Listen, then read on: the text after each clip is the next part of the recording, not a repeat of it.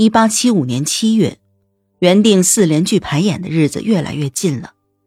这几场排演引起了尼采朋友们的关注，这是他们唯一关心的事儿，也是他们书信和交谈的唯一内容。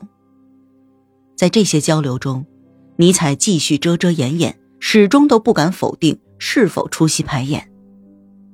他身体一日若似一日，老毛病又犯了，头疼、失眠、呕吐，内部器官痉挛再次袭来，最后。他用自己的健康状况给自己找到了一个借口。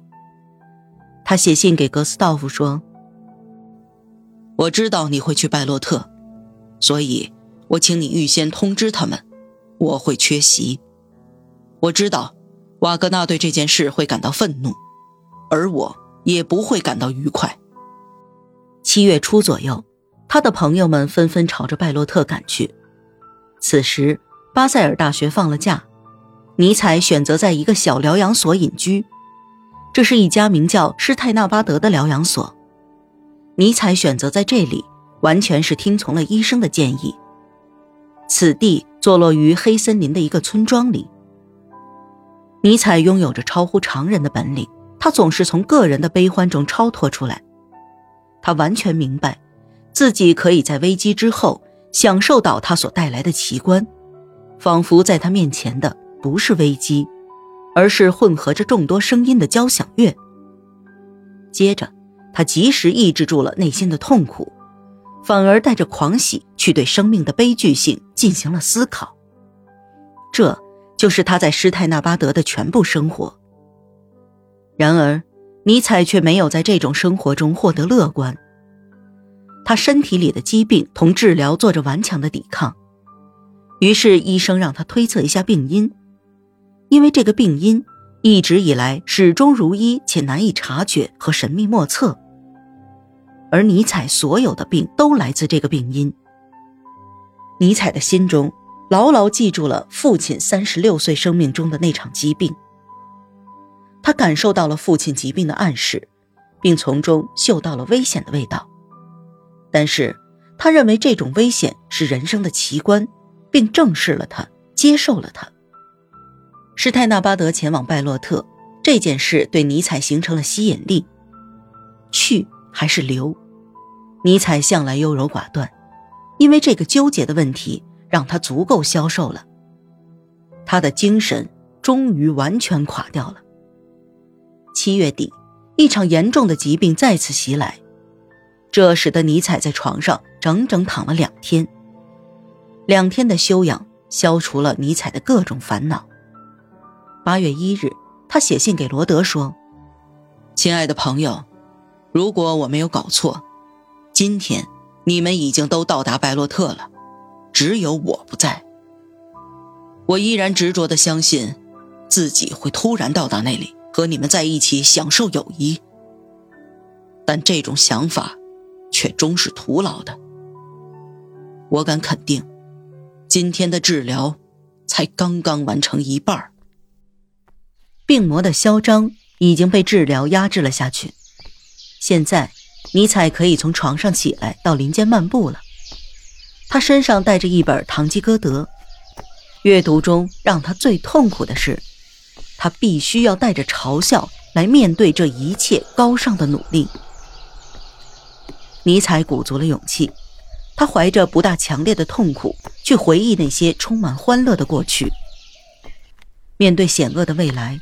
他毫不惧怕，那项对古希腊文化进行研究的巨大工作依然在提醒着他，这是他从未抛弃过的古老梦想。同时出现在他脑海中的，还有他中断了的不合时宜的思想之系列。更为重要的是，他现在带着快乐的心情重新开始构思那本美丽的书。一旦他心里有了底。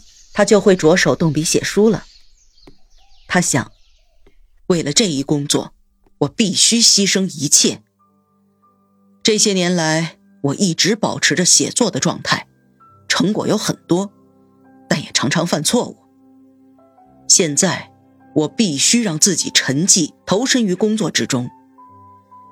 这项工作需要付出多年的坚持，七年或者八年。我的寿命能有那么长吗？八年之后，我就四十岁了。父亲去世时只有三十六岁。没关系，我愿意为了这项事业而去冒险，重新回到我沉默的生活中去。我曾经对现代人进行过激烈的诽谤，但我其实也是他们中的一员。我同他们同甘共苦，对他们怀有好感，但对他们，我也怀着过多和复杂的希望。我被推上了老师的位置，为了教导众生，我必须控制自己，将苦恼一直放在心中。我要控制自己的天性，而控制的前提是对他们的了解和判断。我必须要束缚和分析我自己。我判断科学，抬高灵感的地位。可是，我还没有分析灵感产生的原因。还没有追寻到灵感的深度，那是多么难测的深度啊！以前我总拿年轻当做借口，我需要陶醉。如今我已经不再拥有年轻。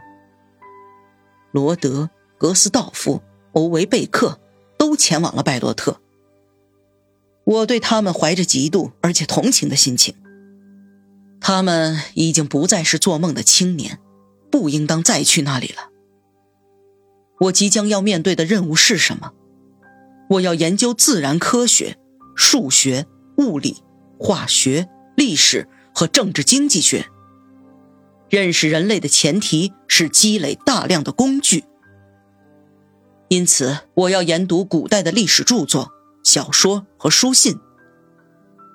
这项工作是如此艰巨，但我愿意去做。因为我要让柏拉图、亚里士多德、歌德、叔本华永远在我的周围。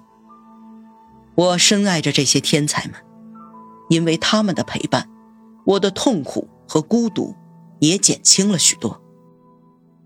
每一天都有一封信从拜洛特寄给尼采，这些信扰乱了尼采的思绪，他不带痛苦地阅读着这些信件。他在一些极为私密的笔记里记下了瓦格纳带给他的快乐回忆。接着，他给朋友们回信：“虽然我们不在一起，但我生命中四分之三的时间都与你们进行神交。我的灵魂漫游在拜洛特的周围。亲爱的朋友，请将一切告诉我，不要担心我会妒忌。在散步时，我会在心里演奏乐章。”然后开始抱怨和发怒，请代我向瓦格纳致以深沉的敬意。再见，我深爱的朋友们。这封信是写给你们所有人的，我全心全意的爱着你们。